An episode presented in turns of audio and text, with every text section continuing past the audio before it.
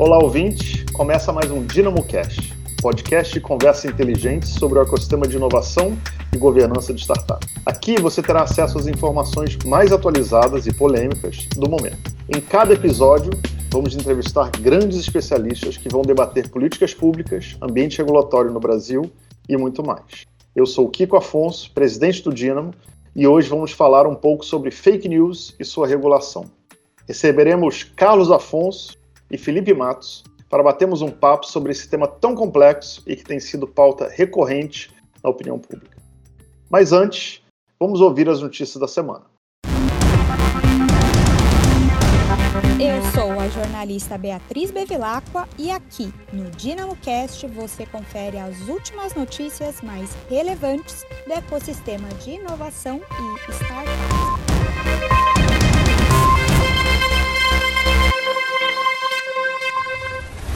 WhatsApp quer lei das fake news focada em contas suspeitas e não em mensagens rastreadas.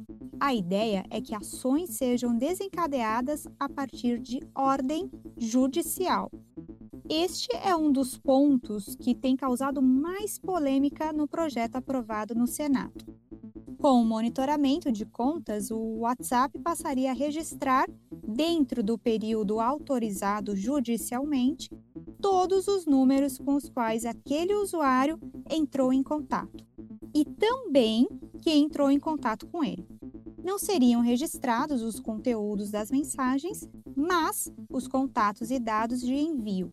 Uma possibilidade também seria obter informações sobre grupos dos quais aquela conta participa. Segundo a Folha de São Paulo apurou, a proposta deve ser defendida pelo WhatsApp em audiência pública ainda essa semana. A pandemia de coronavírus trouxe muitos problemas novos para a sociedade nas mais diversas frentes, como educação, saúde e trabalho remoto. Com soluções inovadoras, muitas empresas de tecnologia poderiam ajudar o governo a minimizar o impacto da crise no país. Para conectar essas duas pontes, a aceleradora Brasil Lab lançou um programa para auxiliar startups e pequenas empresas que tenham propostas para o poder público.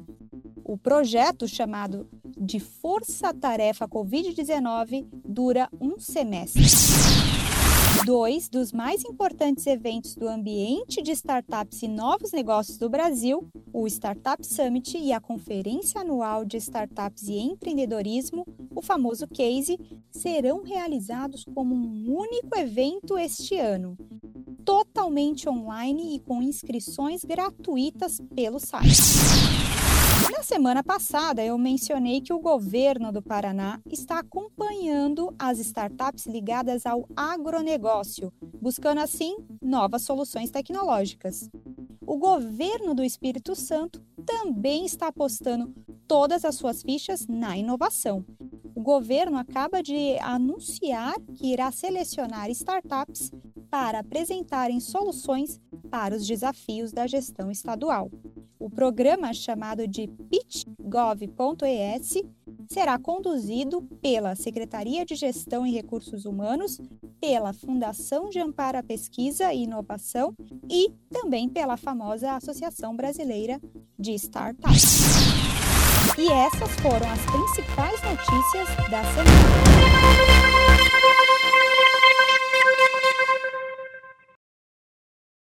Bem-vindo de volta, ouvintes. Muito bem, vamos começar agora o nosso podcast da semana. Muito feliz de ter aqui o meu querido amigo Carlos Afonso e novamente Felipe Matos, com um papo que eu tenho certeza que vai ser incrível sobre a pele da fake news e também no sentido amplo da questão das fake news e sua interação com as startups e o que, que isso afeta o ecossistema. Caf, por favor, queria que você se apresentasse é, para a nossa audiência. Oi, Kiko. Oi, ouvintes aqui do DinamoCast. É um prazer participar dessa conversa. Sou Carlos Afonso Souza, sou diretor do Instituto de Tecnologia e Sociedade do, do Rio de Janeiro, o ITS, e professor da, da UERJ e, e da PUC-Rio. Enfim, trabalhando aí com os temas ligados ao, ao, ao PL de fake news e com regulação da internet há bastante tempo. Enfim, prazer estar aqui com vocês. Obrigado, Caf. Felipe, que já é da casa, por favor, se puder se apresentar para quem está ouvindo só esse programa e não todos os outros que você já participou, por favor, fique à vontade. Oi, pessoal. Bom dia, boa tarde, boa noite. Muito bom estar aqui mais uma vez. É muito bom estar aqui sempre, né? É, acho que a gente poder conversar sobre esses temas importantes é, é, até um alento nesse momento de isolamento, porque é uma forma de estar junto, né? É, eu sou Felipe Matos, sou vice-presidente do Dínamo é, e tenho atuado especificamente com startups nos últimos 23 anos no, no Brasil, em, em, em vários papéis. Fui diretor do programa Startup Brasil, fundei a aceleradora Startup Farm e faço parte aqui do Dynamo nesse trabalho de política pública voltado para o ecossistema de startups, empreendedorismo e inovação. Muito bom, Felipe. Eu queria, antes da gente começar, falar um pouco de uma coisa que para mim é, é, super importante. O Carlos Afonso, que está aqui hoje nesse nosso podcast, por uma coincidência incrível, tem o nome exato do meu pai, que também se chama Carlos Afonso. É, o Carlos Afonso, pai, é, foi uma das pessoas que fundou, trouxe a internet para o Brasil, né, que é, ajudou nesse processo inicial lá em 1990 é, a iniciar o, o, o, que a gente conhece hoje como internet aqui nesse país. E o, o Carlos Afonso Júnior, por uma que eu chamo de Júnior, é, justamente para poder ter uma diferenciação entre os dois, é, por uma incrível coincidência, tem uma relação muito próxima do meu pai em relação a isso tudo. Caf, como é que foi conviver com Caf, o Caf pai?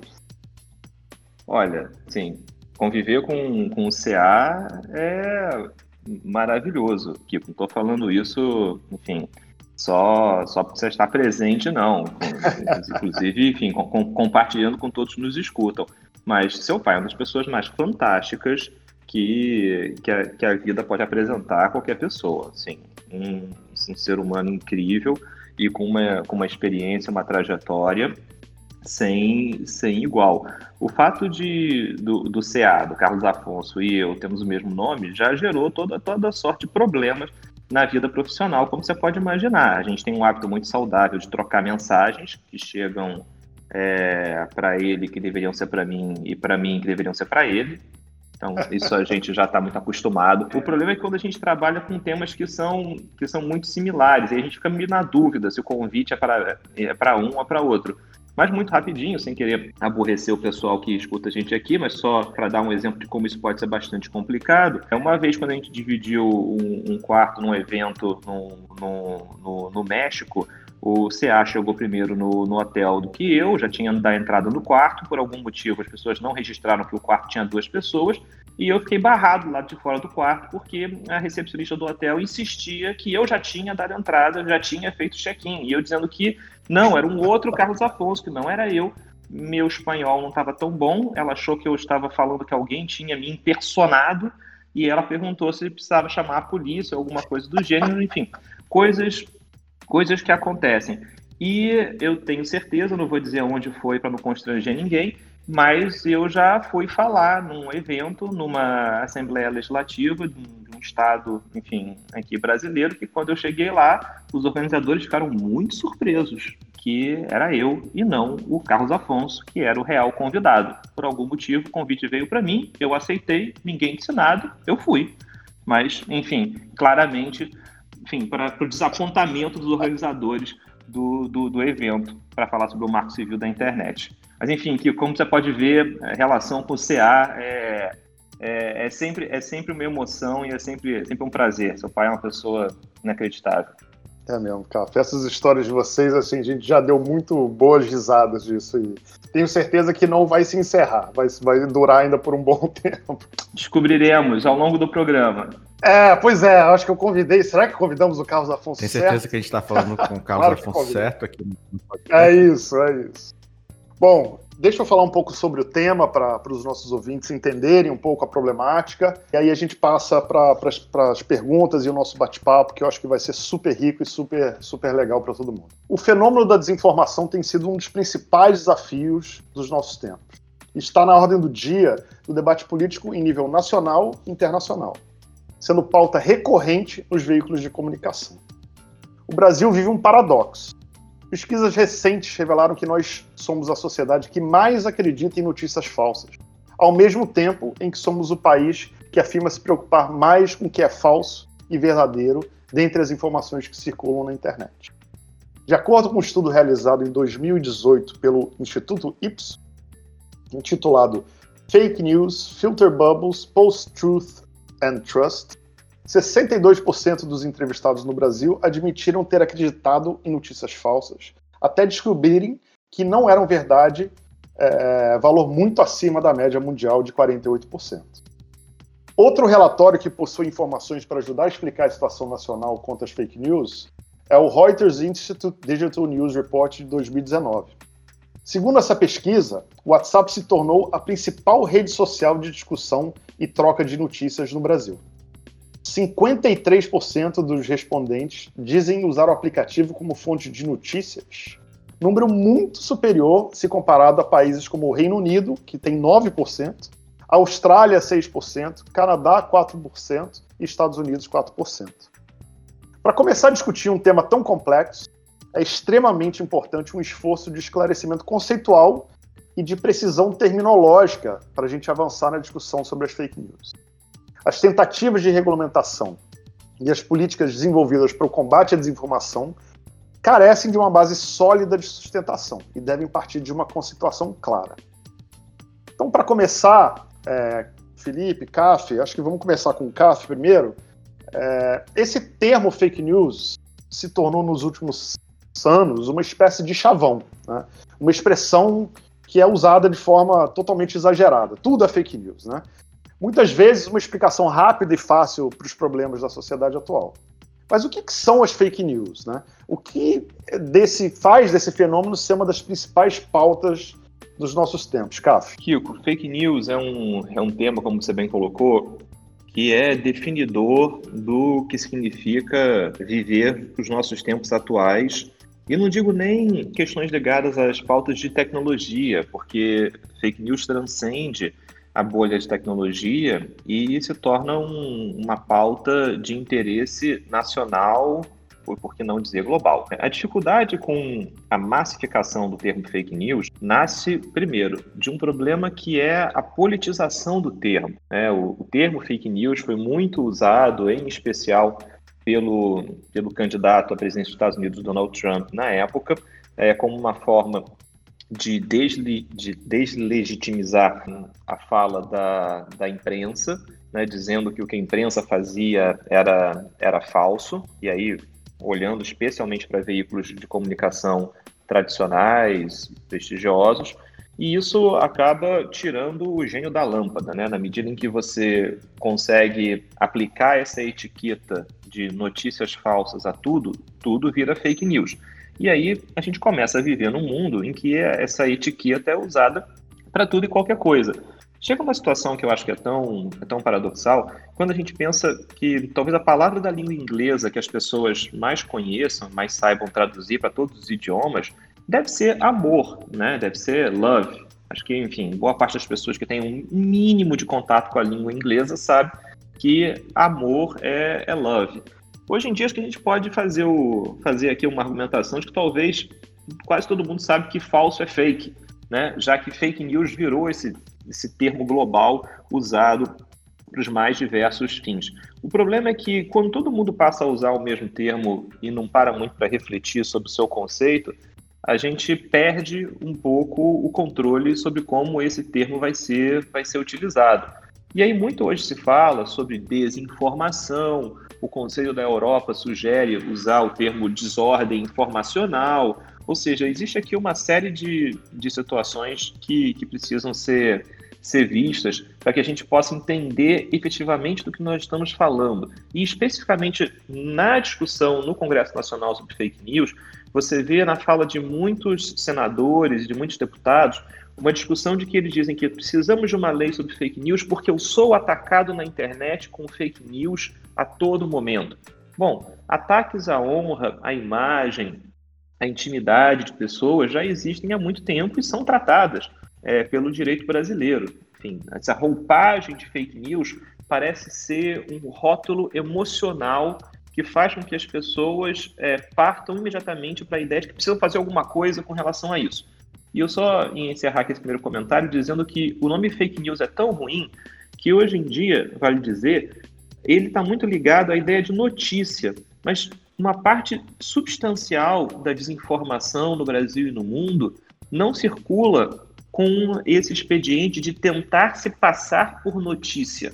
Né? A gente vê muito no WhatsApp o boato, uma mensagem que é o, o, vazamento de alguém que trabalha dentro do hospital, dentro da empresa, que tem alguma informação quente e sigilosa, que manda essa mensagem no WhatsApp, e isso também é fake news, isso também é, enfim, desinformação. Isso pode servir para fins de desinformação, mas não quer mimetizar aí a aparência de notícia. Então tudo isso mostra para a gente como esse conceito ele é complexo, ele é difícil, e quanto menos a gente pudesse se apegar ao termo fake news, a gente está dando um passo importante para tentar entender exatamente do que nós estamos falando. É isso aí, Caf. Tema que é muito complexo, tem, tem uma profundidade até filosófica né, em cima desse tema.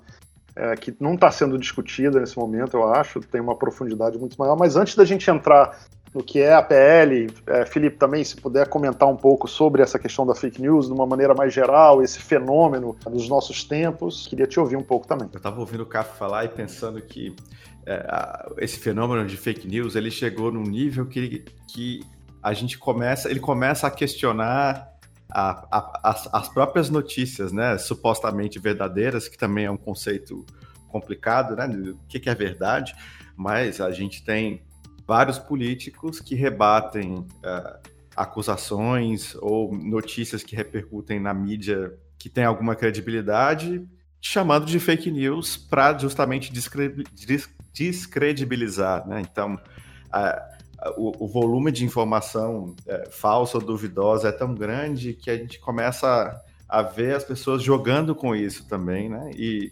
começando a tratar o que convém como verdade e o que não convém como meia verdade ou falsa verdade, o que também é muito perigoso. Né?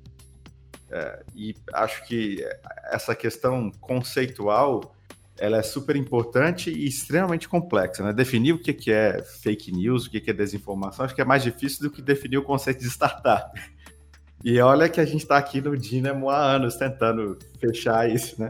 É, embora, Exatamente. Embora seja, a, a gente olha para o startup sabe o que é, do ponto de vista de regulação, né? Que você precisa criar uma definição legal que seja objetiva e clara. É, tem muitas linhas cinzentas ali entre o que pode e o que não pode ser considerado.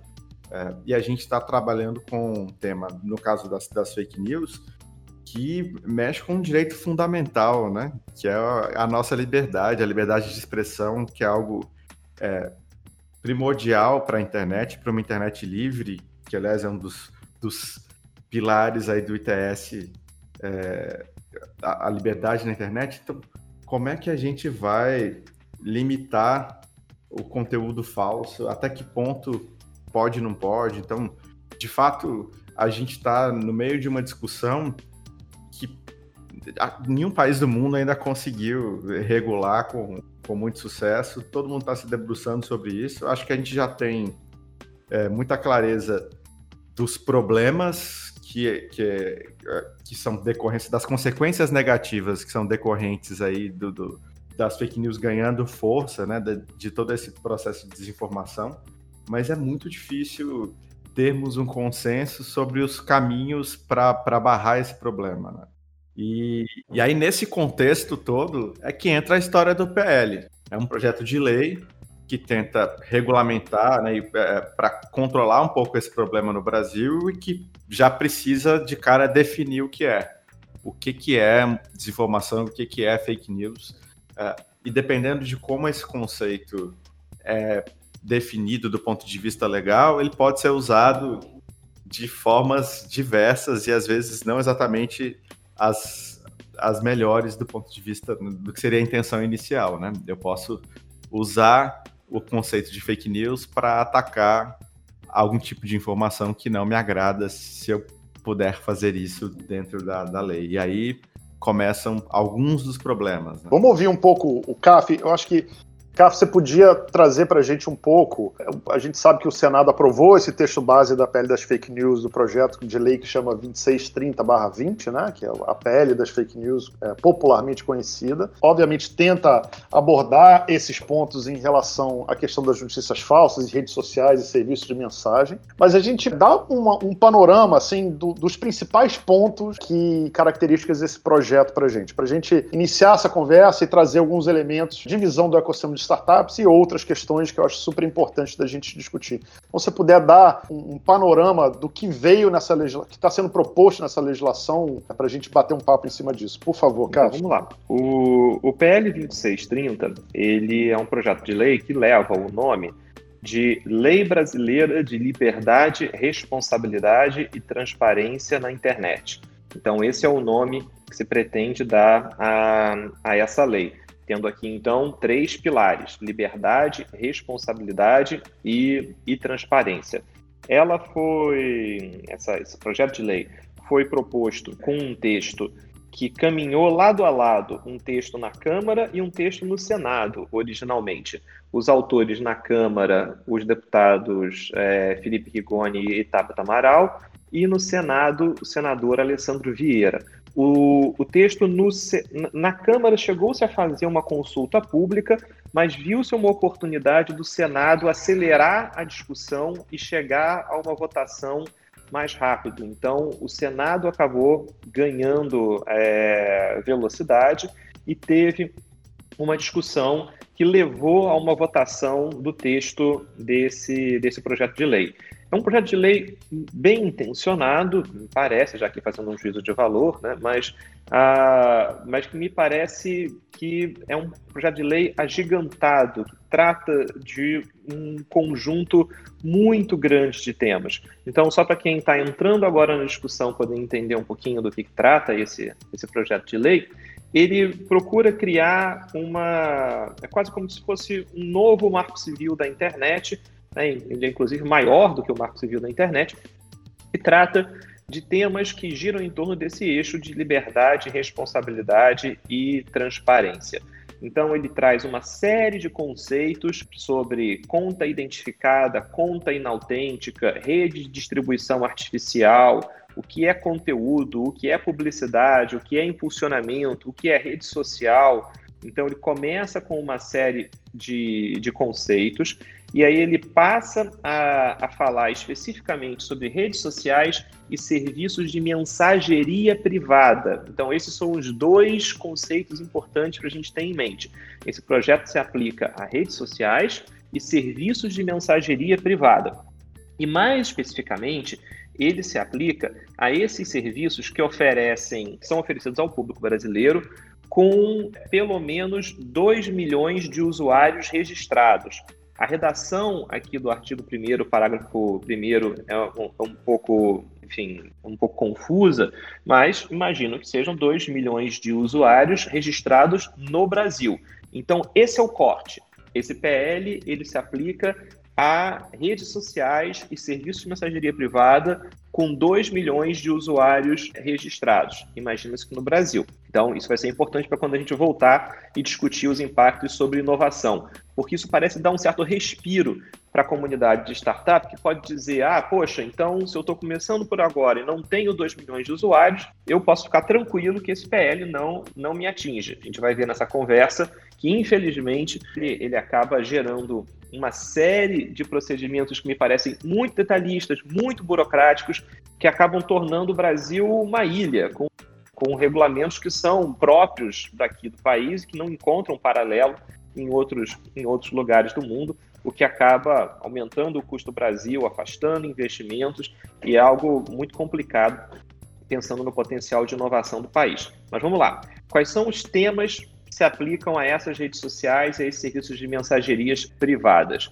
De início, uma proibição de vedar funcionamento de contas inautênticas. Então, o PL tem toda um, uma série de, de, de artigos que vai procurar evitar que as plataformas, evitar que redes sociais tenham contas que são inautênticas, né? que sejam operadas de forma, de forma automatizada dentro do contexto que ele, que ele desenha. Para isso, ele precisa trabalhar com uma dinâmica de cadastro de contas, de entender quem é que está do outro lado dessa conta da rede social ou do serviço de mensageria privada. Peço desculpas, pessoal, porque eu ainda estou me acostumando a falar sobre serviços de mensageria privadas. Esse também é um termo que é, que é um tanto quanto novo para mim nessa, nessa dicção. Como chamar site de sítio, né? Também, enfim, é outra coisa que às vezes demora um pouco ao, ao, cérebro fazer a, fazer a tradução. E aí o PL tem mecanismos para tentar entender quem opera a conta. Na versão original, ele exigia CPF e localização de todo mundo que tivesse rede social no Brasil. Imagina que loucura seria isso, as redes sociais exigindo o CPF e a localização de todo mundo. Atualmente, ele pede apenas que, em casos de denúncia essa comprovação de que você é você seja feita nas redes sociais. O problema é que a forma de colocar essa denúncia está feita de uma maneira muito abrangente, então basta qualquer denúncia de infração aos termos da lei que você vai ser obrigado a apresentar ali sim, a sua cara e o seu crachá para poder usar a rede social e os serviços de mensageria privada. Além disso, um artigo bastante polêmico, eu sei que a gente depois pode falar mais é, sobre esses assuntos, é a exigência de que mensageria privada, WhatsApp, Telegram e vários outros guardem a cadeia de encaminhamento da mensagem quando uma mensagem encaminhada por mais de cinco usuários no intervalo de 15 dias atingindo mil pessoas. Então, essa, essa redação é uma redação importante porque cria toda uma discussão sobre como a, os aplicativos de mensagem instantânea vão fazer isso, porque para saber que algo viralizou e alcançou mil destinatários, no final das contas eu tenho que guardar toda a cadeia de mensagem.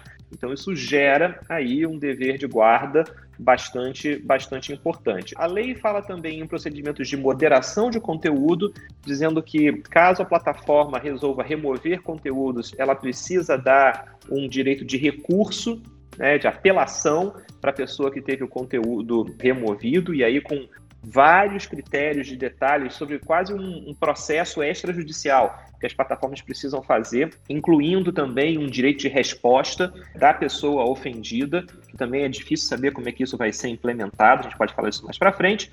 É, e aí, acelerando um pouquinho, para também ficar fazendo uma descrição muito longa, o projeto traz artigos sobre o que deve constar em relatórios de transparência a, das, das plataformas, dos provedores que são impactados por essa lei, regras sobre impulsionamento de publicidade, dando transparência para conteúdo impulsionado, fala também sobre o uso de contas em redes sociais, em aplicativos de mensagens pelo, pelo poder público, cria um conselho de transparência e responsabilidade na, na internet, que é um, um conselho que está ancorado no Senado Federal e que vai traçar futuros regramentos sobre o tema uh, envolvendo internet no, no país e traz também sanções, punições para os descumprimentos dessa lei, além de algumas modificações específicas e, por fim, traz também um artigo que a gente pode discutir mais adiante sobre acesso a dados localizados no exterior por autoridades brasileiras. Então, se você é uma empresa que opera no Brasil, mas os dados estão numa cloud em outro país, você vai precisar dar um acesso a autoridades brasileiras na nuvem em outro país. Você pode imaginar como isso vai ser difícil, gerando conflitos com leis de outros países. Esse é um baita de um problema. Então, acho que isso dá um, um panorama geral do que, que, trata essa, essa lei. Repito, é uma lei bem intencionada, o problema da desinformação é um problema importante. Acho que uma solução legislativa pode existir, mas o que essa, essa lei procura fazer, ainda mais durante o tempo de pandemia, né, em que os debates legislativos são muito diferentes, são mais restritos, é, é criar esse arcabouço um tanto quanto agigantado dessas, dessa série de temas que a gente comentou aqui sobre liberdade, responsabilidade e transparência na internet. É, como a gente pode ver, né, e Felipe, assim, é, é uma lei que toca em diversos temas que tem a ver com tecnologia, que tem, que ver, tem a ver com inovação, tem a ver com privacidade, eu acho que principalmente com a questão de privacidade. Antes de passar a bola para o Felipe, para falar um pouco sobre o que, que, ele acha desses pontos, e aí já entrando um pouco na questão do, de como isso afeta o ecossistema de startups e inovação, o CAF citou para gente que tem um, uma parte da lei, que é exatamente o começo, acho que é o primeiro artigo, que fala dos 2 milhões de de usuários, né? E a gente, assim, quem trabalha com startup, quem, quem tem, tá criando seu, seu processo, empreendendo pela primeira vez, nunca pensa que vai criar um negócio para 100 pessoas. Na verdade, a frase é, principal de quem está começando é: não, quero ser o Facebook, quero ser o Google, quero ser a empresa de sucesso. E as empresas startups também têm um crescimento muito acelerado. Então, quando uma empresa atinge algum nível de sucesso, mesmo no começo do processo, chegar a 2 milhões não é algo muito difícil. Então, nenhuma startup que vai começar o seu processo vai começar pensando, não, peraí, deixa eu desenhar aqui minha, minha solução sem nada dessa lei, porque até eu chegar a 2 milhões vai demorar 10 anos. Não. Ela pode atingir 2 milhões em seis meses, entendeu? Então, como que essa lei é, que tenta fazer um olhar que, exatamente como o CAF falou, tentando parecer que as startups estão ali no universo preservado dessa lei, mas a grande verdade é que a gente está vendo que nenhuma startup vai começar sem pensar em implementar já todos esses recursos apontados pela lei, porque senão ela vai ter um retrabalho gigante trocando a roda com o carro andando no momento do sucesso da startup. Então, Felipe, queria que você comentasse um pouco em relação a isso. Quer dizer, como é que a gente enxerga essa relação dessa PL no impacto para a inovação em startups, e aí a gente começa a trocar uma bola em relação a isso com o CAF e vamos, vamos evoluindo a conversa. Então, Kiko, essa história dos 2 milhões de usuários, a gente tem que lembrar que a lei fala de usuários registrados e não usuários ativos. Então, em muitos casos, você tem startups ou, ou produtos, aplicativos que vão ter um número grande de usuários registrados e uma parcela pequena efetivamente utilizando. Então, uma startup que tem algumas dezenas de milhares de usuários ativos, talvez tenha alguns milhões de, de registros. E esse é um número importante, mas não é tão grande assim, como você falou. É, um outro ponto é que se eu estou criando uma startup para crescer, eu provavelmente vou chegar nesse ponto, ou eu provavelmente, né, eu quero chegar nesse ponto rápido, né? Meu objetivo é crescer e as empresas vão, inclusive, buscar captar investimento para isso.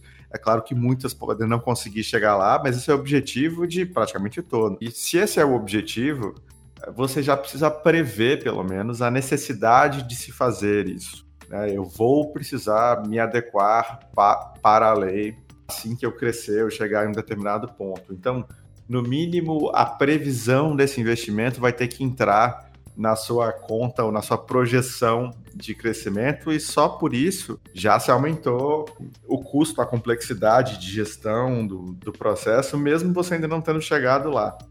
Então, de fato, é, apesar da intenção desses 2 milhões, é, desse dispositivo da lei ser poupar as empresas menores de ter que lidar com essa complexidade, muitas delas vão precisar lidar com ela em algum nível mesmo antes de chegar nesse tamanho. Isso altera o, o a visão, né, Felipe, do, do próprio investidor olhando para o negócio, né? Quer dizer, ele, se ele olha para um negócio em que você tem a possibilidade de ter que enfrentar essa lei, isso já aumenta todo o risco do negócio, né, em, em relação ao investimento dele. E aí, todo o custo, né? Imagina você, como a lei foi, foi proposta originalmente, você ter que ter processos para registrar as pessoas, para confirmar que elas são elas, para armazenar documentos e dados sensíveis dessas pessoas, ter que lidar com a responsabilidade né, de, de se eu cometer um erro, imagina, chega alguém com um documento falando que é o, o Kiko e, e, eu vou lá e certifico que aquela conta é do Kiko e na verdade não era,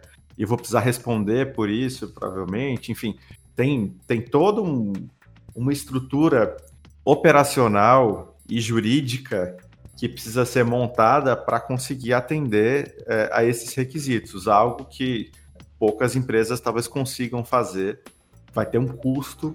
E aí, se eu sou um investidor que estou querendo investir numa startup de mensageria privada, para usar o termo da lei, eu talvez pense duas vezes, porque esse negócio vai custar muito mais caro do que custaria antes da lei. Se quiser chegar a um, um, volume de usuários razoável. Que gera mais uma barreira de entrada também, né, Felipe? Exatamente. Concorrendo Isso acaba, com, na verdade. Com os grandes que têm recurso para implementar uma, uma questão como essa, né? Sim, sim. Isso acaba, na verdade, inibindo a inovação, né? É, gera uma barreira de entrada, gera uma dificuldade adicional para que eu crie um serviço novo. E, né, de certa forma, até cria uh, uma não vou dizer uma reserva de mercado, mas cria um incentivo muito grande para que aqueles que já são grandes continuem lá, né? E novos entrantes tenham dificuldades para chegar. E ainda assim, eu diria que para esses e para os grandes, tenho certeza que, que Facebook e outros também não vão estar muito felizes de ter que construir essa estrutura e, e, assumir essa responsabilidade claro. legal. Né? É, o que eu acho assim é que tem uma, uma questão que acho que é uma alteração grave na minha visão em relação às leis anteriores, tanto a LGPD quanto o Marco Civil da Internet, que é uma questão da responsabilização das plataformas, né, CAF?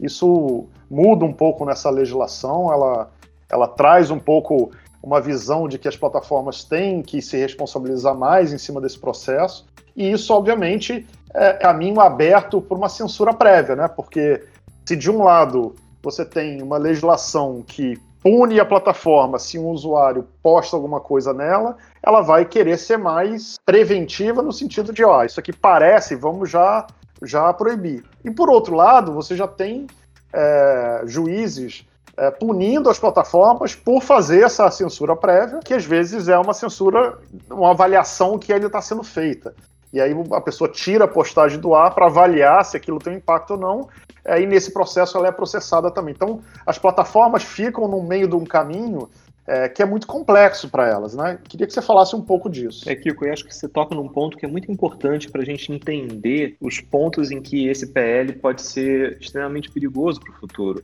Na verdade, esse PL me parece, especialmente nesse tema sobre o papel das plataformas, o pesadelo da Web 2.0. Porque quando a web, eu sei que falar web 2.0 hoje é até meio cafona, tá? Mas enfim, eu estou falando por um recurso histórico. Porque quando, enfim, se falava na, na web colaborativa, no surgimento dos, dos sites, cujo conteúdo não era criado por funcionários da empresa, pela empresa que explora a plataforma, mas sim pelos seus usuários, isso tudo parecia uma abertura para um riquíssimo é, é, novo momento de inovação na internet que gerou todas essas enfim, grandes empresas que a gente hoje consegue ver como líderes nos seus setores dentro da área de tecnologia, especialmente empresas de internet, né, pensando aqui nas principais redes sociais, nos principais canais de vídeo, né, e que geraram justamente essa situação em que o conteúdo que é exibido é um conteúdo que é criado nas pontas, é criado pelos usuários e não de forma centralizada. Esse PL, ele é, me parece, que um, um marco desse, desse retorno do pêndulo, quase como que o, o pesadelo da web 2.0, porque tendo em vista que qualquer usuário pode postar qualquer conteúdo e a nossa capacidade de moderação, de controle é aquém, né, tanto humana como automatizada, então vem agora uma série de soluções legislativas que apertam onde parece que pode dali sair uma solução. O problema é que a gente até hoje percebe, olhando para o mundo inteiro, que ninguém encontrou a solução, ninguém encontrou a bala de prata que vai resolver esse problema das notícias falsas, da desinformação e do seu acoplamento à estrutura da, da internet e, em especial, de redes sociais e serviços de, de, mensagem, de mensagem instantânea. A grande preocupação aqui, me parece, é que a gente hoje vive um mundo em que não existe um acordo. Um grupo acha que as plataformas estão fazendo de menos porque elas deveriam remover conteúdo que elas não estão removendo, enquanto uma outra parte, um outro grupo, acha que as plataformas estão fazendo demais, que as plataformas estão removendo coisas que não deveriam ser vidas. E aqui você encontra, em especial, grupos mais conservadores que entendem que as plataformas estão removendo vozes conservadoras e que existe ali um, uma certa clivagem, uma certa um bias né, na, na forma pela qual atuam as plataformas. No final das contas, os provedores entraram nesse, nesse contexto em que todo mundo tem o seu grau de intranquilidade com a forma pela qual conteúdos são geridos nessas, nessas plataformas, muito por essa construção de mais de uma década em que a transparência vem sendo feita de forma, primeiro, muito distinta por diferentes plataformas, de, de maneira que pode muito ser aperfeiçoada. Acho que a gente hoje tem mais opacidade do que transparência, por exemplo, sobre motivos pelos quais um conteúdo foi removido.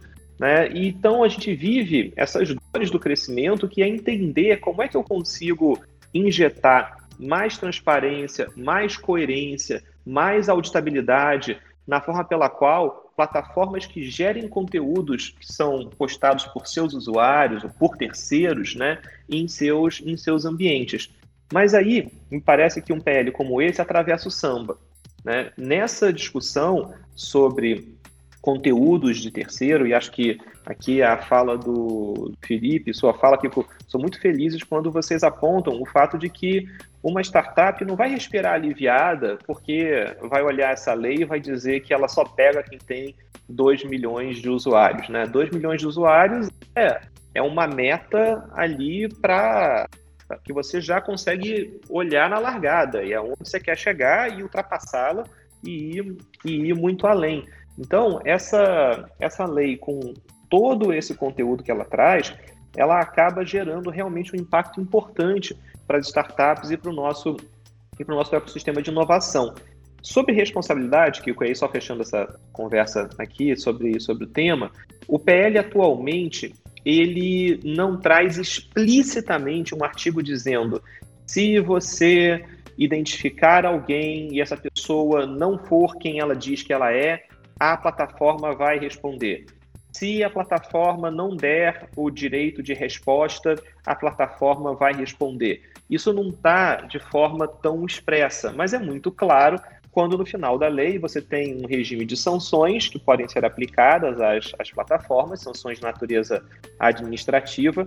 Ainda fica uma boa pergunta saber quem é que vai aplicar essas, essas sanções em si. Mas além disso, acho que vale a gente lembrar: o Brasil é um país que judicializa enormemente as relações travadas através da internet. O Brasil tem um volume de ações contra provedores, especialmente de redes sociais, que é sem par em outros, em outros países. E isso é um efeito do nosso grande acesso à justiça, que é realmente uma marca importante, peculiar do processo do direito brasileiro, mas com que diz respeito especialmente à questão de funcionamento de plataformas, a gente rapidamente judicializa as, as questões.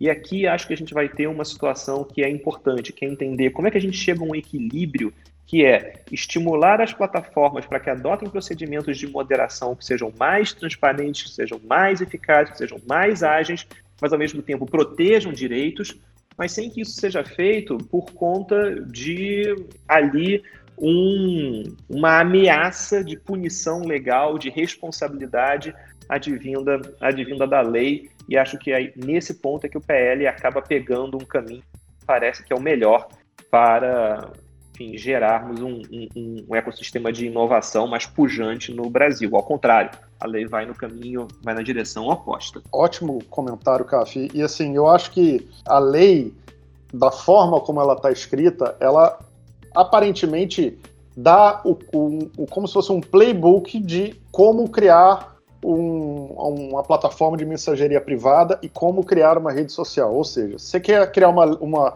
uma plataforma de mensageria privada que vai chegar, vai ter sucesso, ou seja, vai passar dos 2 milhões, você precisa funcionar desse jeito. A lei, ela, ela adentra a questões mais técnicas, que é meio que dando o formato de como a inovação, como a tecnologia vai ter que funcionar para se adequar a esse modelo é, implantado pela PL. E de olho, Kiko, em algumas plataformas, né? Que acho que isso é que é interessante. Né? Exatamente, quer dizer, empurrando a, a inovação para seguir o modelo das plataformas já existentes, o que é muito louco. E pensando nisso, nesse aspecto, quer dizer, a gente está falando da pele da fake news, que já meio que restringe a criação de plataformas nessas duas áreas para ir num, num, caminho parecido com as plataformas líderes hoje no mercado, mas isso, se, se, se a moda pega, você começa a fazer isso para outras áreas, né?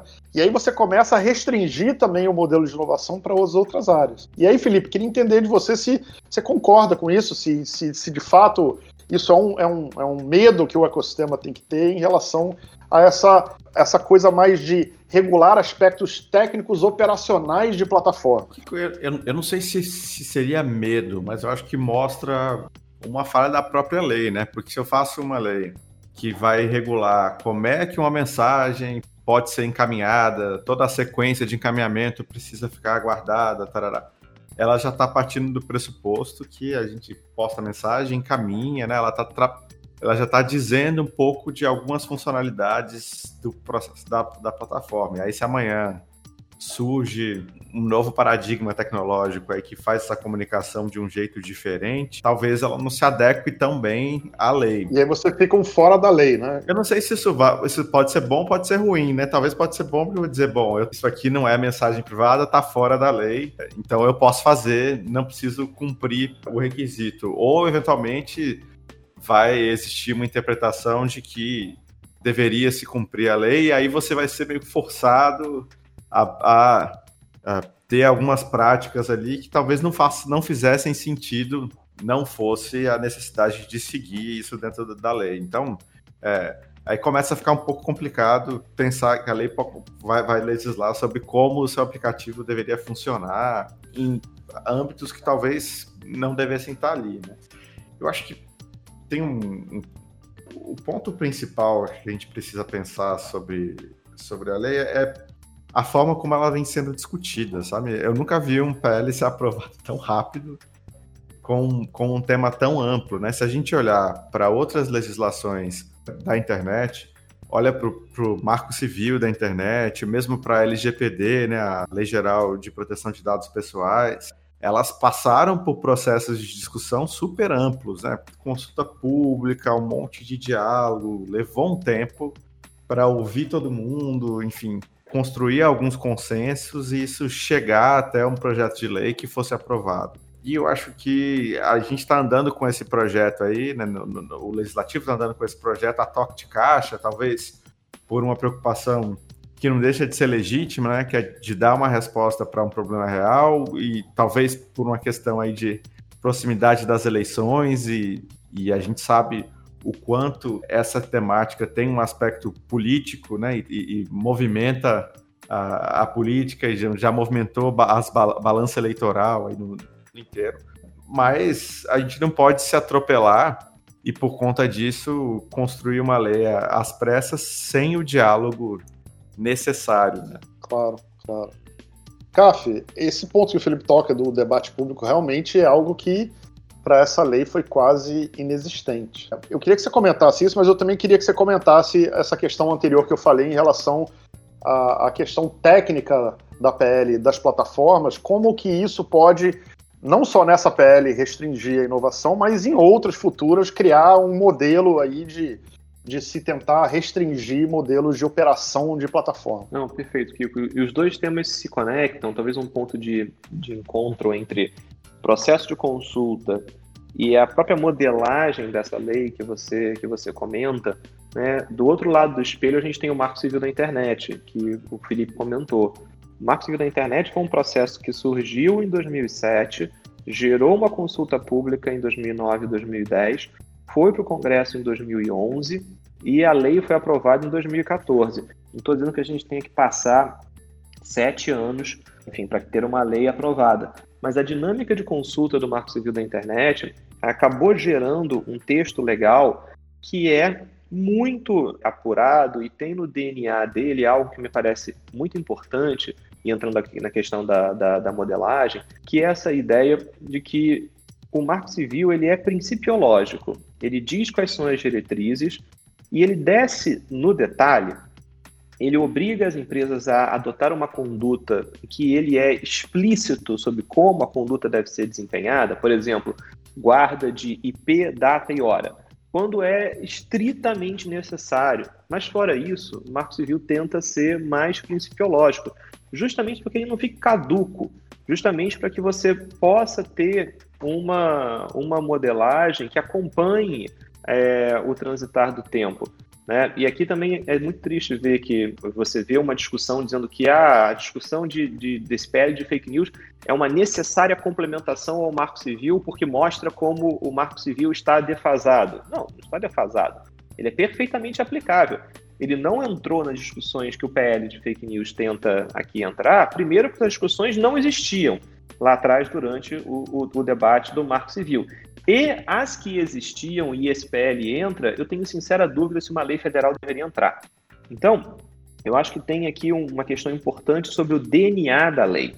O DNA desse PL de fake news é um DNA de maior intromissão do Estado na forma pela qual empresas devem operar na internet. E me parece que atravessa a linha do que seria razoável, seria do que seria produtivo. O Estado deixa de ser meramente alguém que traça guias, padrões, diretrizes para o que deve ser feito e entra porta adentro das startups e vai dizer: você tem que fazer assim, você tem que guardar mensagens dessa forma, você tem que moderar conteúdo dessa maneira. Então, me parece que nesse ponto são dois DNAs muito diferentes. O Marco Civil com um DNA principiológico e essa lei com um DNA muito de é, olhar porta dentro como funcionam as empresas. E por fim, a questão da consulta. E aí, Kiko, me parece que a gente tem nesse PL um retrato do, do que é esse momento político atual. Né? As portas de um pleito eleitoral, né, de, de, de eleição para eleições municipais. Essa lei sendo tocada velozmente para que ela possa ser aplicada para esse pleito municipal, o que sinceramente me parece uma loucura, porque as empresas vão precisar se adequar, vão ter que redesenhar ferramentas, vão ter que redesenhar procedimentos que, muito sinceramente, não vai dar tempo para as eleições desse ano. Então, me parece até que a gente precisa ter essa lei dessa forma para pegar as eleições agora. Isso não vai acontecer. E se acontecer, se a lei sair e for obrigatório que ela seja cumprida nas eleições de 2020, isso vai ser um fiasco, porque vai ser a prova de que a lei foi feita de maneira apressada, porque as empresas simplesmente não vão conseguir cumprir. E aí acho que esse é o destino muito triste de uma lei que não é tecnologicamente neutra. Uma lei que não é tecnologicamente neutra, ela fica apegada àquele momento da tecnologia que ela precisa, que ela decide retratar. E no futuro, o futuro guardará um destino triste a essa lei, que é ou ela será simplesmente descumprida, por ser impossível, ou por não ser pertinente, por não ser aplicável. A lei quis ser aplicável para uma situação que hoje é majoritária e no futuro não é. Ou pior, ela vai ser utilizada de forma seletiva. Né? Essas são obrigações que vão ser aplicadas quando uma eventual autoridade reguladora quiser aplicar sobre uma determinada empresa, enfim, por, por, por qualquer motivo. Mas isso não será algo aplicado de forma coerente, uniforme. E você falou uma coisa que eu acho super importante na, na diferença né, do Marco Civil da Internet LGPD e para essa proposta de lei. A gente vê muito claramente que o, o, o, Marco Civil da Internet é uma coisa muito mais principiológica, né? Ela não entra nessa questão técnica, como você falou, e por isso mesmo ela é atemporal. Ela, claro que vai ter que ter alguma evolução, mas ela tem muito menos dano temporal do que essa lei que você acabou de falar, que é uma lei que já trata, e o Felipe também comentou isso, de princípios técnicos que daqui a um mês, dois meses, você pode estar mudando totalmente a forma de trocar mensagens e de redes sociais, que nada disso se aplica. E aí, ou você é um fora da lei, ou você simplesmente ignora a lei e, e, e segue em frente. Então, essa atemporalidade da lei não existe, né, Caf? Ela, ela é uma lei que está datada já, ela já nasce datada da forma que está. Com certeza. E acho que essa questão das eleições é um bom. Né, você não vai conseguir necessariamente ver toda a engenharia de funcionamento de uma, de uma empresa para dar conta de uma lei que mexe com, tanta, com tantas formas de operação. Se bobear, como a gente está discutindo aqui, entendendo como se dá o processo de, de inovação, muitos desses dispositivos sequer vão ganhar a concretude que se, que se imagina pelo próprio, pelo próprio desenvolvimento tecnológico. De novo, é uma lei bem intencionada, mas detalhista, burocrática demais. A gente, eu, eu acho importante que você fala, tem colocado esse ponto em todas as suas falas, é uma lei bem intencionada, eu acho que é importante a gente fazer também um disclaimer do nosso lado aqui. Acho que nenhum de nós aqui é contra algo que resolva o problema que, da questão das fake news. A questão das fake news é um problema gravíssimo no mundo inteiro, não só no Brasil é algo que tem abalado a democracia mundial, que tem trazido muitos danos para a sociedade e que é preciso sim achar soluções para que a gente consiga resolver essa questão ou ao menos minimizá-la de alguma maneira. E eu olho para esse aspecto. É, a gente tem dois temas para falar ainda, mas eu vou já entrar nesse tema e depois a gente entra no tema da privacidade. Mas olhando nesse aspecto de que a lei ela é uma lei que é bem intencionada e que o problema realmente é um problema sério, Felipe. Você acha que, ignorando, vamos, vamos esquecer um pouco a pele das fake news, mas olhando para as plataformas e do jeito que a gente está hoje estruturado, é, você acha que as plataformas estão fazendo o suficiente? Eu sei que isso é uma pergunta super complexa de fazer, mas você acha que as plataformas tão, também estão fazendo o seu papel nesse sentido? não só as plataformas, a sociedade também está fazendo seu papel nesse sentido. Quer dizer que o que também. Não adianta também. Eu, eu sempre digo isso nas conversas que eu tenho. Não adianta só a gente entrar dizendo não, não, não, não. Quer dizer, essa lei, esse artigo está ruim, esse artigo está ruim, isso aqui tem que tirar. O que, que tem que mudar? O que, que a gente tem que adicionar? Quer dizer, eu sei que ninguém tem essa resposta, essa bala de prata, mas também não adianta a gente só dizer não. A gente precisa, de alguma forma, evoluir para alguma solução. Porque a única coisa que a gente tem certeza é que do jeito que está, não dá. Pergunta é ótima, complexa e de difícil resposta. Eu vou trazer um, um, pouco da minha perspectiva aqui. E até pegando um pouco o, o gancho desse último ponto, que de fato a lei tem uma boa intenção e, e o problema existe. Eu, particularmente, particularmente gosto de, de alguns pontos é, que ela traz em transparência, por exemplo. Você saber quem é que pagou por um determinado impulsionamento me parece algo muito positivo, assim, algo que, que poderia ser implementado e que ajudaria o usuário a entender se um determinado conteúdo foi impulsionado, quem foi que, que fez isso, né? Pelo menos para conteúdos políticos. E aí tem toda uma discussão se isso deveria ser amplo ou não, mas o, o, aspecto da transparência eu acho ele bastante válido, importante e, e algo que poderia assim, ser implementado. Nesse ponto, é, eu vejo que as plataformas, enfim, elas estão sob pressão né, no, no, mundo inteiro. A gente tem acompanhado recentemente, especificamente o, o Facebook, sofrendo pressão, inclusive dos anunciantes, com é, boicote, é, uma atuação um pouco mais forte sobre é, determinados tipos de conteúdos. Ao mesmo tempo, você tem uma relação da, da comunidade mais conservadora que olha para isso como uma ameaça à liberdade de expressão.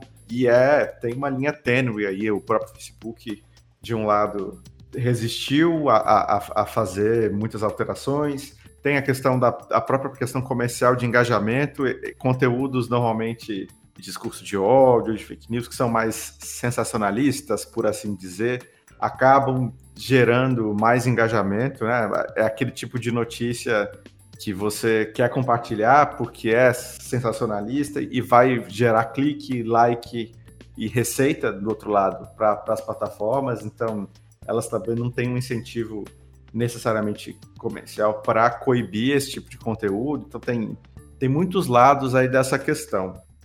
Mas por conta disso, e até para evitar, ou para responder a todas essas questões, as plataformas têm começado a eu acho que muito mais de forma reativa e um pouco, eu não diria atrasada, mas enfim, reativa, então aquém talvez do, do que parte da sociedade gostaria. É, mas a gente tem visto mais fact-checking, fact né? Então, uh, as plataformas tendo parcerias com agências de verificação de notícias, e aí quando um determinado conteúdo uh, é entendido por, por alguma dessas agências de verificação como um conteúdo enganoso, né, uma meia-verdade, isso passa a ser marcado.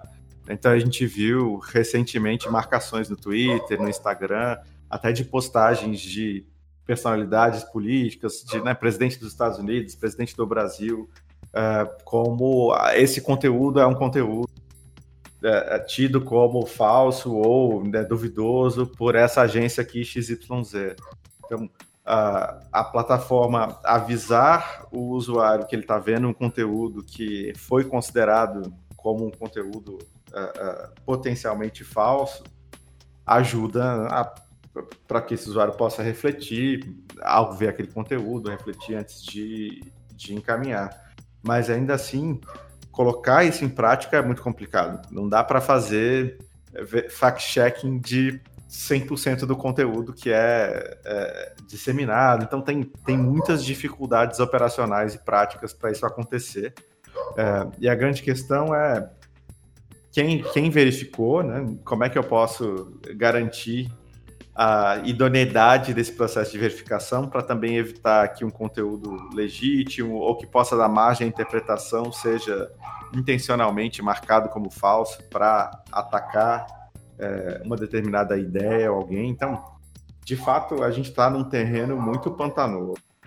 Uh, eu diria que a gente tem visto alguns avanços das plataformas, até com uma tentativa de segurar esse, essa força regulatória que está acontecendo né, no Brasil, mas também no mundo inteiro.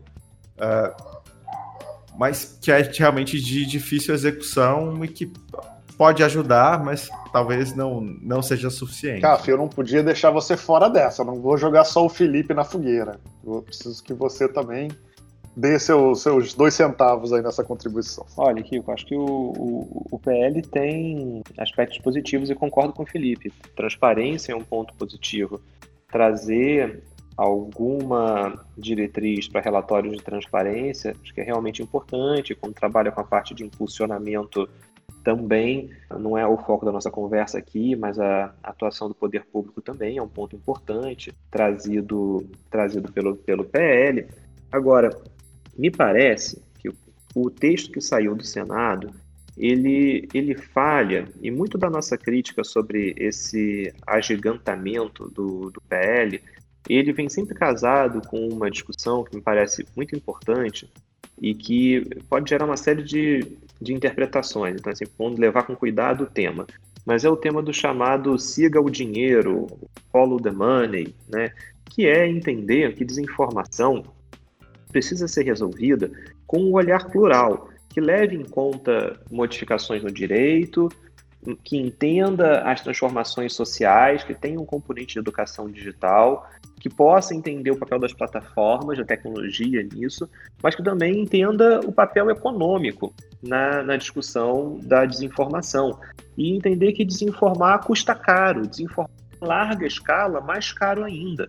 Então, o projeto falha em não ir na raiz de campanhas de informação e procurar municiar autoridades investigativas de instrumentos para que essa metodologia de seguir o dinheiro possa ser utilizada de forma, de forma mais ampla. Tem várias formas de se fazer isso, desde se pensar na criminalização do financiamento de campanhas é, de desinformação, é, é, uma, é uma medida, sempre tomando os devidos cuidados né, na inovação no direito penal no, no Brasil, mas acho que esse componente faltou no texto né, e que mostra que, ainda que seja bem intencionado, o texto acaba indo em direções que, no final das, das contas, não atacam a raiz do problema. É, idealmente, eu gostaria muito mais de um PL que tratasse disso, né, de siga o dinheiro e toque na, na questão da, do financiamento de campanhas de desinformação e que tivesse um artigo que falasse sobre transparência na internet, enfim, ou um conjunto de artigos que trabalhasse com o tema de transparência na internet.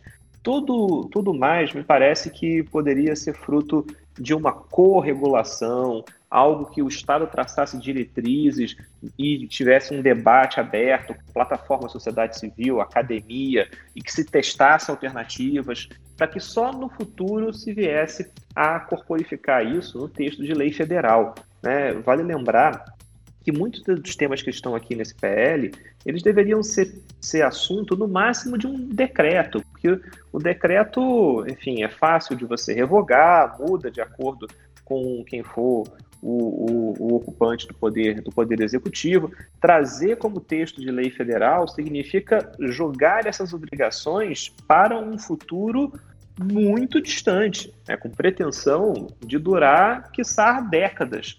E aí, olhando o texto desse PL, não me parece que, que esse é um texto legal pronto para durar por décadas. Então, acho que a gente vive muito essa, essa balança entre pontos positivos, como o Felipe mencionou, no que diz respeito à transparência, mas esse, esse agigantamento do PL ainda esconde ausência, ou seja, temas que, que poderiam estar lá e que, e que não estão, como essa questão de seguir o dinheiro que alimenta campanhas de.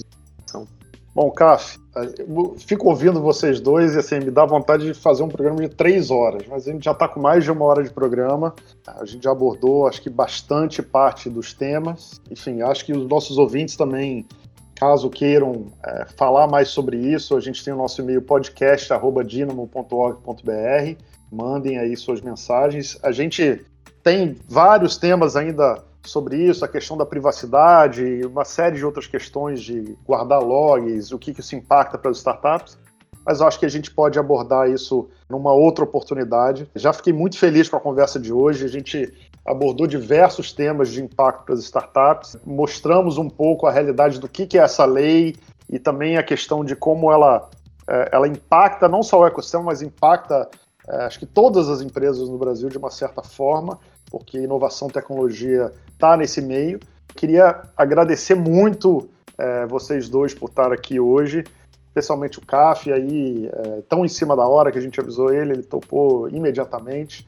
É um grande prazer, CAF, ter você aqui. Vocês são família, pode convidar. Com certeza, convidaremos várias vezes e, e certamente teremos papos maravilhosos. Eu queria que você fizesse um encerramento aí, CAF, para a gente, é, enfim, botar aí o final do programa de uma forma positiva. Legal, o desafio é a forma positiva. Mas queria agradecer ao pessoal do Dínamo, Kiko, Davi, Dani, e um prazer estar aqui com vocês, com o Felipe, também nessa, nessa conversa.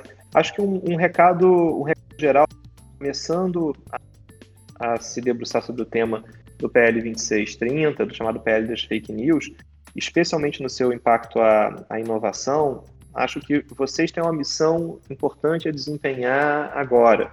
Me parece que a comunidade de startup como um todo né, não teve a participação que deveria ter tido nesse debate até aqui. E eu sinto em dizer que o primeiro tempo já foi jogado. Então, é importante que, que a, a comunidade de startups, de empreendedorismo, possa participar mais desse debate, porque os impactos sobre o ecossistema de inovação não serão pequenos. É uma lei que realmente traz aqui uma série de novas obrigações, de novas condutas, de redesenho de ferramentas, que é realmente algo que traz um impacto que precisa ser olhado com muita, com muita atenção. E, em especial, olhando é, o, o potencial de inovação não só de startups, mas até mesmo de empresas estabelecidas, a lei traz alguns dispositivos que são bastante complicados, como, por exemplo, a, a questão de acesso remoto a dados localizados no exterior. Né? muitos vão dizer, inclusive, que a exigência de ter sede é, no, no Brasil é algo que vai contra a ideia de, da internet ser uma rede global. Então, se você tiver 2 milhões de usuários no Brasil, você necessariamente precisa ter um escritório no Brasil é, a gente entende de onde vem essa demanda, enfim, de facilitar o atendimento, mas será que nesse, nesse mundo digital ter uma sede lá de tijolo e cimento é isso mesmo que a gente precisa para melhorar o atendimento do usuário brasileiro? Então, são essas respostas legislativas que o PL dá que me parece que são mais detalhistas, mais burocráticas e mais é, engessadoras do, dos mais diferentes modelos de negócio do que precisariam ser. E acho que esse é um ponto de atenção que a gente precisa ter. Mais uma vez, agradecendo muitíssimo pelo, pelo convite, prazer participar dessa, dessa discussão e eu fico às ordens para participar de outros episódios. Eu sei que isso talvez seja uma quebra de etiqueta, né? Você se autoconvidar para, para, futuros, para futuros episódios, Mas, enfim, a gente tem que se mirar nos exemplos que a gente tem. E o exemplo que eu tenho aqui é o exemplo do Felipe, que já participou de mais de um episódio. Então, aonde eu entendo, essa é a regra da. Eu quero quero jogar o jogo conforme as regras. Quer exercer a regra. Muito então, bem. é isso. Bem, será... Só quero me adequar. Certamente será convidado. Já está adequado e, e, você vai fazer parte, vai, também vai ser do time habituê aqui do programa, pode ter certeza. Maravilha. Obrigadíssimo, Kiko. Imagina. Felipe, é, queria também que você se despedisse aí nesse final e, e agradecer também sua participação mais uma vez, super honrosa de ter você aqui com a gente. Obrigado, Kiko. Obrigado para todo mundo que assistiu a gente até aqui. Acho esse tema super relevante, super importante, não só para as startups, acho que é um tema relevante para o nosso tempo, né? Para o momento que a gente vive hoje. E é super importante a gente ter esse espaço para discutir, para entender um pouco mais do que está acontecendo e poder atuar né, e participar desse momento. Espero que quem assistiu até aqui possa sair tendo um pouco mais de conhecimento sobre tudo que está rolando nesse PL e nessa temática das, das fake news. Para mim foi muito legal também conhecer o CAF e aprender um pouco com você, CAF. E, bom, tchau para todo mundo, valeu por ter ouvido até aqui. Continuem ouvindo o, o nosso Dynamo Cash. A gente tenta trazer aí toda semana temas interessantes é, sobre o ecossistema de startups. E a gente se vê na próxima. Valeu! E para você, ouvinte, queria agradecer mais uma vez a sua presença aqui. É muito importante ter é, a sua opinião. Lembrando mais uma vez nosso e-mail podcast@dinamo.org.br. É um prazer ter você aqui sempre, sempre tra tentando trazer notícias mais atuais, temas atuais, para que a gente possa contribuir com o ecossistema de inovação e startups no Brasil. Mais uma vez, muito obrigado. Esse é o Dynamo Cash.